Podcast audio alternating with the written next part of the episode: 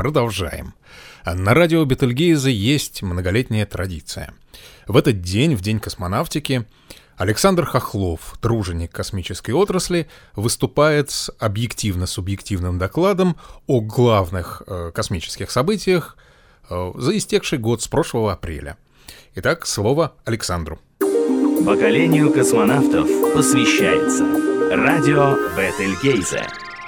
Здравствуйте, я очень рад очередной раз быть в радио Бетельгейзе в эфире. И сразу хочу поздравить радио десятилетием. А, мне радостно в этом году отмечать три даты, которые меня очень вдохновляют. Это 10 лет радио Бетельгейзе, это 50 лет высадки американцев на Луну, для меня это очень важная дата, и, как неудивительно, 100 лет созданию инструмента Terminvox. И для меня это очень важно, и эти три даты, они во многом определяют этот год для меня. Сегодня мы поговорим о том, что случилось за последний год от нашего прошлого эфира, когда я беседовал э, для радио, рассказывая о событиях космонавтики. И, конечно же, этот год произошло очень много интересного. Э, начну я с того события, которое, в принципе, произошло немножечко раньше, чем вот год прошел, это запуск первой сверхлегкой ракеты «Электрон», именно успешный полностью запуск, когда на орбиту компании Rocket Lab было выведено несколько спутников. У них уже был успешный пуск, частично успешный, но тогда у них э, отказало, отказали датчики на второй ступени, и они просто ее самоуничтожили. Вот.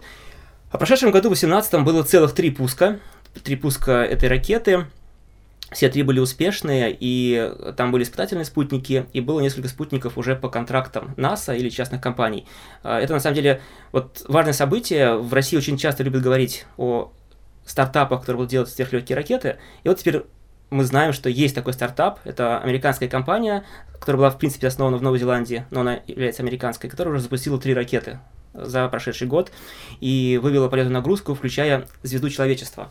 Потому что, по-моему, мы говорили в радио на радио Бетельгейзе в эфире о проекте «Маяк». Да. Да, это был проект, который разрабатывал Саша Шаенко. Хотели запустить спутник, который бы на- раскрылся в космосе и давал бы зайчик солнечный для того, чтобы на Земле видели искусственную звезду и вдохновлялись. Проект не получился, там из-за проблем с разгонным блоком фрегатом, возможно, из-за проблем с самим маяком, он не раскрылся. Но э, Новозеландцы слышали об этом проекте, они реально слышали, спрашивали об успехах, и когда они впервые запустили свою ракету вот, полностью успешно, на ней была звезда человечества, это спутник, тоже такой надутый, но был надут сразу, у них этого места хватало, и он, да, светился, его видели. Астрономы ругались, поскольку эти спутники дают им зайчики, делают им засветку на их телескопы, и если спутники, которые работают много лет, они у них посчитаны, и они их учитывают, то спутники, которые летают несколько дней там, или недель, они вносят ту погрешность, сумятицу, да. сумятицу, которая менее предсказуема, поскольку в их каталогах их нет. Но я считаю, что это зря. Такие проекты нужно делать, они все равно сгорают и не, не так долго вносят какую-то сумятицу. Но это очень важно, что вот это событие произошло. Это большой шаг для частной космонавтики на, на всей Земле. В апреле э, прошлого года, было 21 апреля, был завершен орбитальный маневр марсианского спутника совместного российско-европейского миссии «Экзомарс-2016».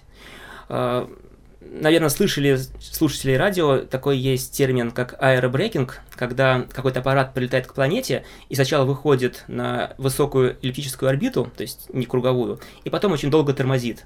Тормозит с помощью атмосферы. Он погружается в атмосферу, и тормозит. И вот у Марса, хотя и разряженная атмосфера, но она позволяет тормозить ею. И во многих проектах советских, американских, когда планировали людей отправлять, тоже планировали тормозить э, в атмосфере.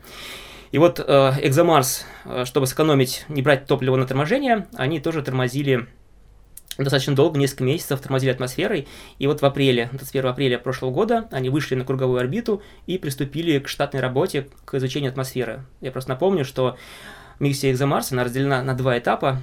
Один этап это орбитальный, вот, и уже он в 16 году стартовал, и в 16 году уже был на орбите около Марса. Вот, и проект посадочный, который стартует в 2020 году, там будет посадочный модуль российский и э, европейский марсоход. Вот этот э, аппарат сядет, и тот спутник, который сейчас находится на круговой орбите на Марсе, около Марса, он будет ретранслятором для посадочного модуля. Будет передавать туда сигнал, информацию вот, и передавать команды. Соответственно, вот э, уже почти год этот спутник работает в штатном режиме, изучает атмосферу. Я даже э, слышал новость от ученых, что они нашли метан потому что на Марсе есть метан, но он в таких малых количествах, что они вот то находят, то не находят. И вот они, э, я узнал как бы из внутренней переписки, что они нашли метан, а потом они сказали, что нет, не нашли. То есть как бы вот эта погрешность, когда газ на уровне погрешности, они все время мечтают его найти и что-то этим доказать. Но вот... Ну, существование жизни, наверное. Видимо, да. Видимо, да. Но это очень интересно. То есть, и как бы мы ждем запуск уже следующего этапа. Насколько я знаю, э, все уже готово, и в данный момент э, спутник проходит испытания э, в Европе, совместно вся уже связка посадочного модуля, перелетного и марсохода. Мы этого очень ждем. И тоже, не отходя далеко от Марса, в мае 2018 года стартовал аппарат InSight, это американский аппарат, который за полгода летел до Марса. На данный момент он благополучно сел и в данный момент занимается условно бурением Марса. Там очень интересно, это не просто бурение, это некая смесь пенетратора и бура, когда с помощью электричества разогревается грунт, прожигается как бы грунт, а, погружается этот пенетратор, потом остывает и еще раз нагревает. Поскольку, например, в советской программе подразумевались химические, как, как, как, как снаряд, пенетраторы, которые просто за раз прошивали бы на определенную глубину грунт и изучали бы его. Но в данном случае выбран медленный путь, вместо взрывчатки, вместо химии используется электричество, и вот просто разогревом э, бур будет постепенно погружаться внутрь Марса для того, чтобы максимально глубоко проникнуть там несколько метров в глубину и измерять там температуру и какие-то еще вещи глубине Марса. Вот Insight уже работает, то есть это знаете, наверное, что астрономическое окно полетов на Марс бывает раз в два года.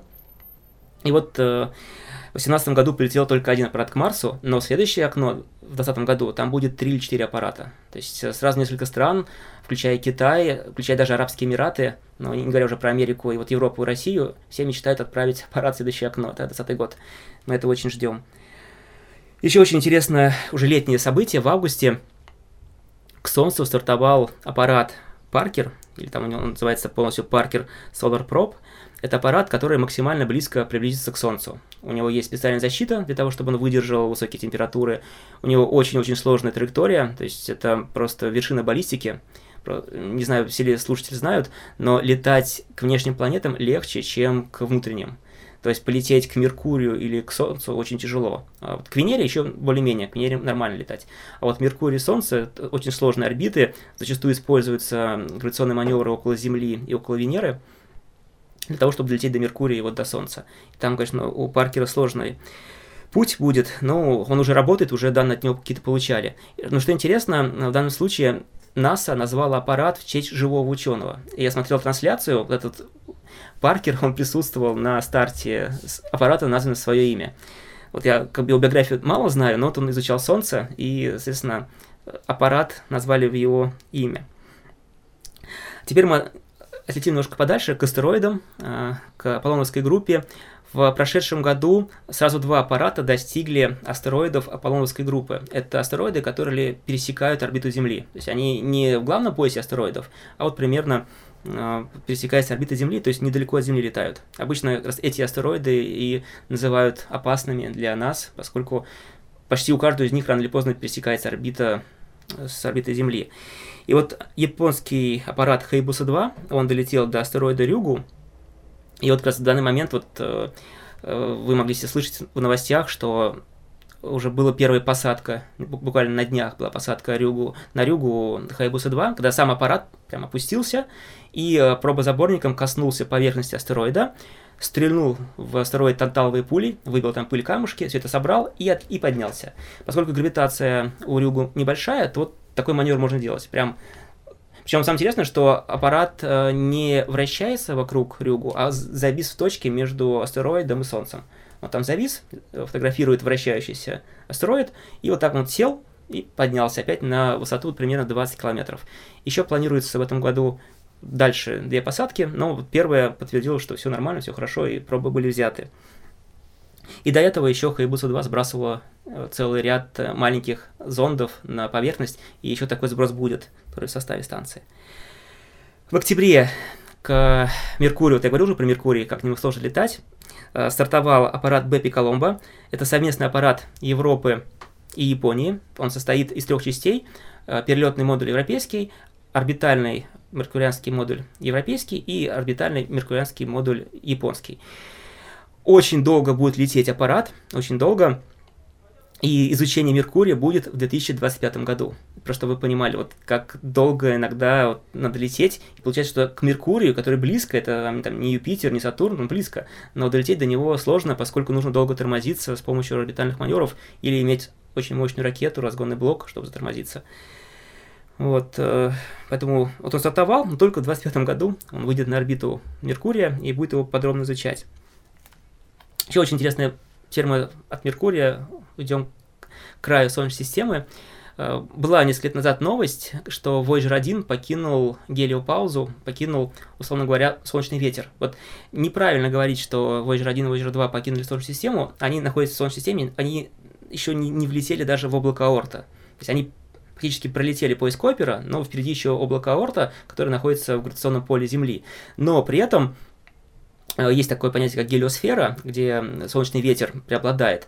И вот Voyager 1, а теперь Voyager 2, они вышли за пределы гелиосферы и гелиопаузы, такая граничная зона, и теперь они летят в межзвездном газе. То есть вокруг них такой поток межзвездного вещества, и уже нет солнечного вещества. То есть те телескопы, на них, которые стоят и измеряют солнечные, солнечные лучи, они их не получают. Они получают только межзвездные лучи. Это очень интересно, важно, но важно понимать, что они все равно еще находятся в Солнечной системе, пока не покинут облако Орта. Это очень долго, никто толком не знает его границы. Где-то находится лед, откуда в итоге берутся кометы.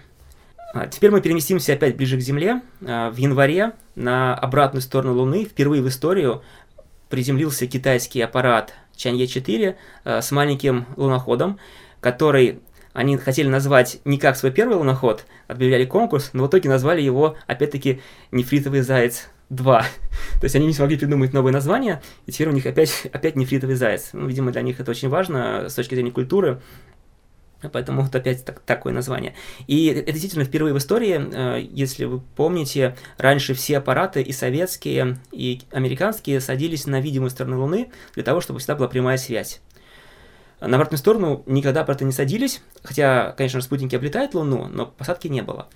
И китайцам пришлось в 2018 году, для того, чтобы сесть на обратную сторону, отправить спутник-ретранслятор, который вышел на орбиту вокруг Луны, завис в определенной точке, для того, чтобы видеть обратную сторону и Землю, и передавать сигнал. И уже в сети были фотографии Земли на фоне Луны, вот, сделаны с этого спутника-ретранслятора.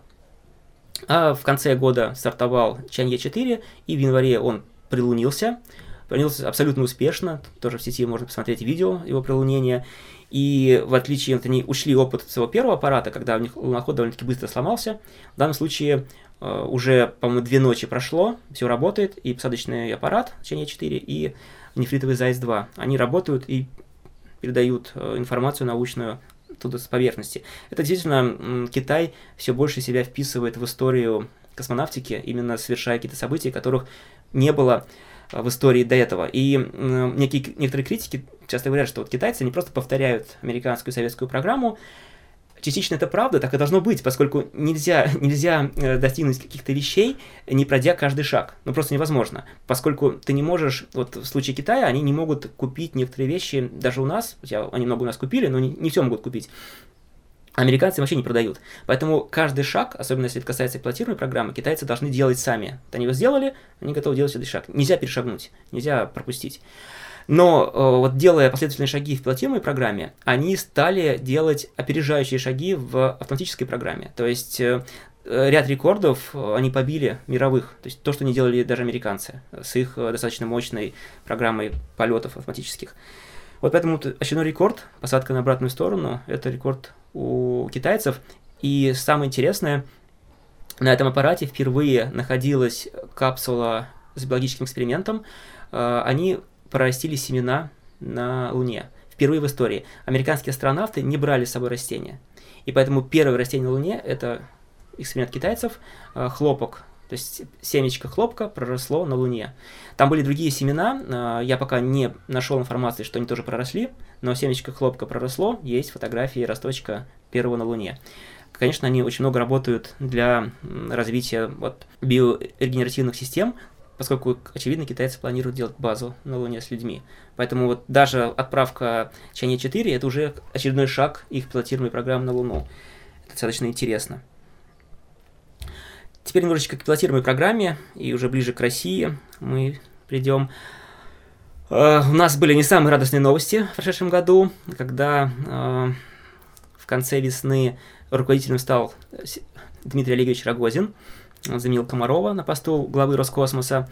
И после этого в пилотируемой программе были очень странные новости, которые вызвали просто бурю в СМИ, просто это были бури. А, первый корабль, который Рогозин проводил лично на орбиту, когда он полетел на орбиту пристыковался, на этом корабле в августе нашли отверстие. В бытовом отсеке а, ночью, это было, по-моему, 31 августа, а, вдруг обнаружили утечку. Сначала не знали, где она происходит, экипаж, экипажу дали поспать. Когда экипаж утром проснулся, ему сказали, что у вас есть утечка на станции, и они стали по штатному режиму отсекать модули, и там есть специальные приборчики, индикаторы потока, которые при отсекании модулей в итоге показывают, куда идет поток воздуха, где как раз негерметичность. И вот так вот отсекая модули, они в итоге дошли до кораблей, а все равно оставалась негерметичность. И когда осталось только, только корабли, э, в одном из кораблей немец э, Герст, Александр Герст, он нашел э, отверстие. Потом они взяли ультразвуковой прибор американский, который любую течку слышит как такой писк. Такой прибор, и они четко нашли отверстие. Сначала думали, что их два, и вот часто там с ним говорят, что вот почему там два и так далее. Э, надо важно понимать, в корабле «Союз» много технологических отверстий. Они просто еще не зная, с помощью, не определив еще с помощью прибора конкретно, где утечка, они не, не те отверстия приняли за утечку. А потом с помощью прибора они нашли конкретное отверстие и залепили его с помощью эпоксидки, марли, они его заклеили по указанию ЦУПа. И на этом как бы все. Вот э, на станции регулярно происходят какие-то нештатки, о которых СМИ почти ничего не доходит. Но то так случилось, что в момент герметичности Дмитрий Рогозин приехал прямо в ЦУП и пытался все время выйти на связь с космонавтами, и в тот же день стал комментировать СМИ эту утечку. И если бы не его слова, а, об этом событии фактически никто не узнал. Ну, нашли какое-то отверстие, никто даже не знал, что за отверстие, где, ну, заделали, все, и была бы тишина. Но когда Дмитрий Олегович Рогозин выступил в СМИ о том, что нашли на орбите отверстие, и что он не исключает причину того, что это было сделано на орбите, это были совсем неправильные слова. А, вот есть такой момент, если посмотреть э, все СМИ за последние там лет 20, можно увидеть, что никогда экипаж ни в чем не, обвиня... не обвиняет. Это не принято. Экипаж, экипажи регулярно ошибаются. Бывают причины, когда это не ошибка Земли, а ошибка экипажа. Но это просто решается внутренне, обсуждается, находится причина, экипаж может быть наказан, у них есть система штрафов, если экипаж грубо ошибся, там не прочитал инструкцию, выполнил неправильно, его могут наказать штрафом, он просто меньше получит денег за полет. И все, это никогда не выбрасывалось на, на СМИ, но в данном случае сам руководитель Роскосмоса, потому что Роскосмос молчал, но руководитель Роскосмоса СМИ сказал, что, возможно, отверстие было сделано на орбите, и после этого пошла просто волна предположений о том, кто это сделал, абсолютно безумные предположения людей, которые абсолютно не понимают, что на станции происходит, как там работают и так далее. Вот э, это очень некрасивая история, вот она сразу произошла уже в конце лета и в сентябре. Затем в октябре к МКС стартовал очередной корабль «Союз» на ракете «Союз ФГ». Э, на нем было два члена экипажа, Э, командир Алексей Овчинин и Ник Хейк, американец. Третье место было свободно, поскольку оно предназначалось для туриста, для араба, который должен был полететь вес... вот этой весной, вот сейчас он бы должен был полететь на орбиту. А, и у Овчинина была очень важная причина полета, в том числе задача полета. Он должен был вместе с Сергеем Прокопьевым выйти в открытый космос и определить причину отверстия в корабле «Союз» в бытовом отсеке снаружи. Но на 100 какой-то секунде полета произошла авария, одна из боковушек ракеты не отсоединилась вовремя, и отсоединяясь уже позже, она просто пропорола корпус второй ступени и бак с керосином. Пропорола, это было облако выброса керосина, Система автоматически сработала, отключив двигатели второй ступени и введя в действие систему аварийного спасения. Сама башенка уже была отстреляна до этого, но а, система она включает и другие элементы, в том числе стоят двигатели на обтекателе, который еще не был сброшен. И в итоге сработала система, двигатели обтекателя оторвали бытовой отсек и спускаемый аппарат от приборно-агрегатного отсека и от второй ступени ракеты и увели в сторону. И экипаж э, приземлился примерно в том месте, где бы они приземлились бы через полгода, рядом с городом Джесказган в Казахстане. Тут же к ним э, вылетел самолет, который он и курировал. То есть надо понимать, что при каждом старте и пилотируемой ракеты, когда люди есть на борту, вся трасса полета прикрывается поисково-спасательными службами. Это самолеты и вертолеты. И плюс еще есть наземные средства, которые спасут экипаж в случае такой аварии. И вот когда авария произошла, Тут же ближайший Ан-12 долетел до места, где приземлился аппарат с космонавтами, спускаемый аппарат, и э, три спасателя десантировались на парашютах вместо посадки. И дальше просто уже забрали вертолеты их. Все прошло благополучно. Сам Дмитрий Олегович полетел их встречать и доставил на Байконур. И я, до сих пор, у меня прям перед глазами стоит картина, когда родственники, которые вот только что проводили экипаж на Байконуре, они их обнимают после аварийной посадки. Это было очень так э, как не то что романтично, но это вот трогательно было. Трогательно, что вот э, они могли идти погибнуть, но э, Благо, система аварийного спасения отработана, и это уже третий раз за историю полетов она спасла космонавтов. Уже третий случай за всю нашу историю. Вот э, так вот сложилось э, с нашей планируемой программой. Но в итоге э, декабрьский пуск с Олегом Каноненко, следующим космонавтом, состоялся благополучно. Они долетели до орбиты. Э, был произведен выход, в котором вскрыли обшивку э, FT, экрано-вакуумную теплоизоляцию корабля «Союз», э, с скребками специальной наждачки сняли пробы с того места, где было отверстие, и тишина. Этот выход, он был нашумевший, ни, никогда так хорошо выход не транслировался. Это выход был абсолютно бесполезный. Никакой научной программы сделано не, не было выполнено, то есть все усилия были брошены на то, чтобы вскрыть корабль, Э, и, конечно же, мировые СМИ и многие энтузиасты космонавтики, особенно американские, они немножко так язвительно шутили, что вот россияне вскрывают ножницами там и ножом свой корабль. Э, там еще был такой забавный момент, что вскрытие было рядом с надписью «Роскосмос», и СУП попросил не, не срезать э, надпись «Роскосмос», а постараться рядом все произвести. И в итоге, да, космонавты эту надпись не срезали, хотя, в принципе, она тоже была как раз над отверстием, эта надпись «Роскосмос». Символично. На корабле. Да, это символично. А, и в итоге никакой причины нам не названо, то есть уже прошло несколько месяцев с момента этого скрытия, а, нет никакой информации, и единственный, единственный комментарий, который был, когда Дмитрий Олегович Рогозин сказал, что в связи с международной обстановкой они не будут раскрывать то, что они узнали.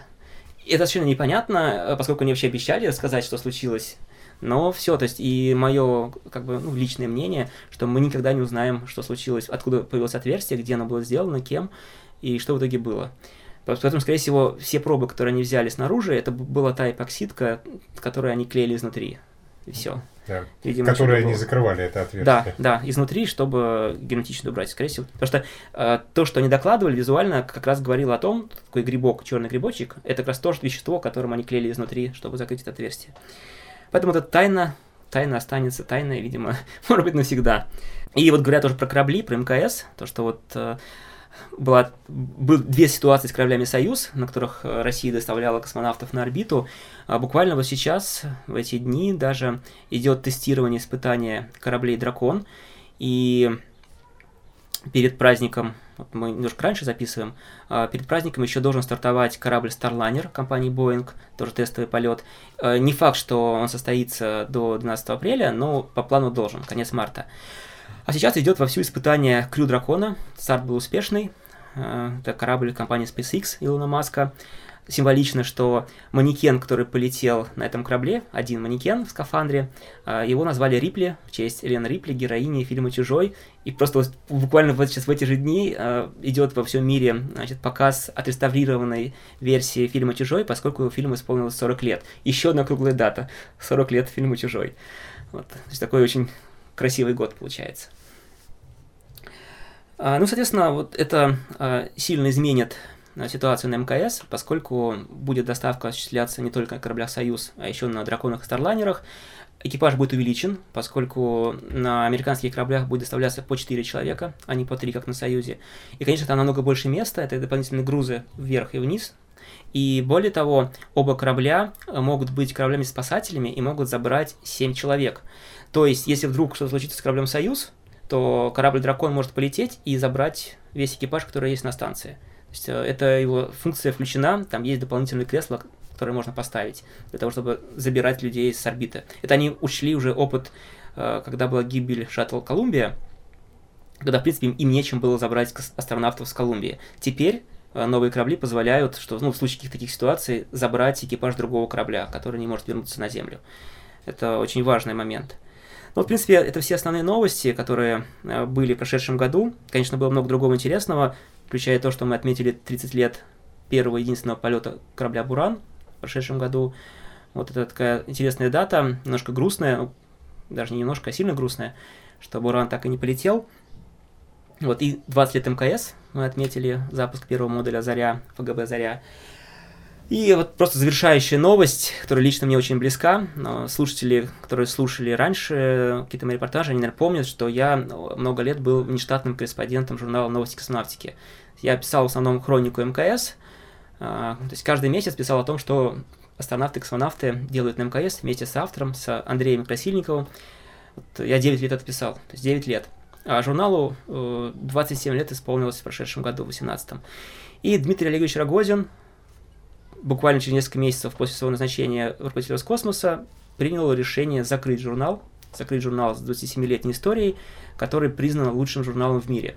То есть, если брать американские журналы, они тоже бывают интересные и хорошие, но ни один американский журнал не охватывал вот тот диапазон информации, включая Иран, Китай, э, там, Новую Зеландию и так далее, реально не охватывал. И американские эксперты говорили, что действительно «Новости космонавтики» — это лучший журнал, и хотя он не переводился на английский, э, поскольку там был ряд причин, что это было невозможно, но журнал был закрыт по решению, по личному решению Дмитрия Олеговича Рогозина, и вместо, него, вместо этого журнала теперь с января выходит журнал «Русский космос», который, конечно, на порядок слабее, чем был «Новости космонавтики», совсем другая структура материалов. Э, делается он совместно э, бывшими редакциями журнала «Новости космонавтики» и журнала «Российский космос». То есть было закрыто два журнала, на самом деле. «Российский космос» тоже был закрыт. Вот. И теперь у нас есть такой журнал, который, ну, может быть, маленький плюс. Теперь он открыто выкладывается на сайте Роскосмоса. Можно PDF-ку скачать. Но при этом на него нельзя подписаться, поскольку Роскосмос не успел вовремя оформить журнал э, в Министерстве печати.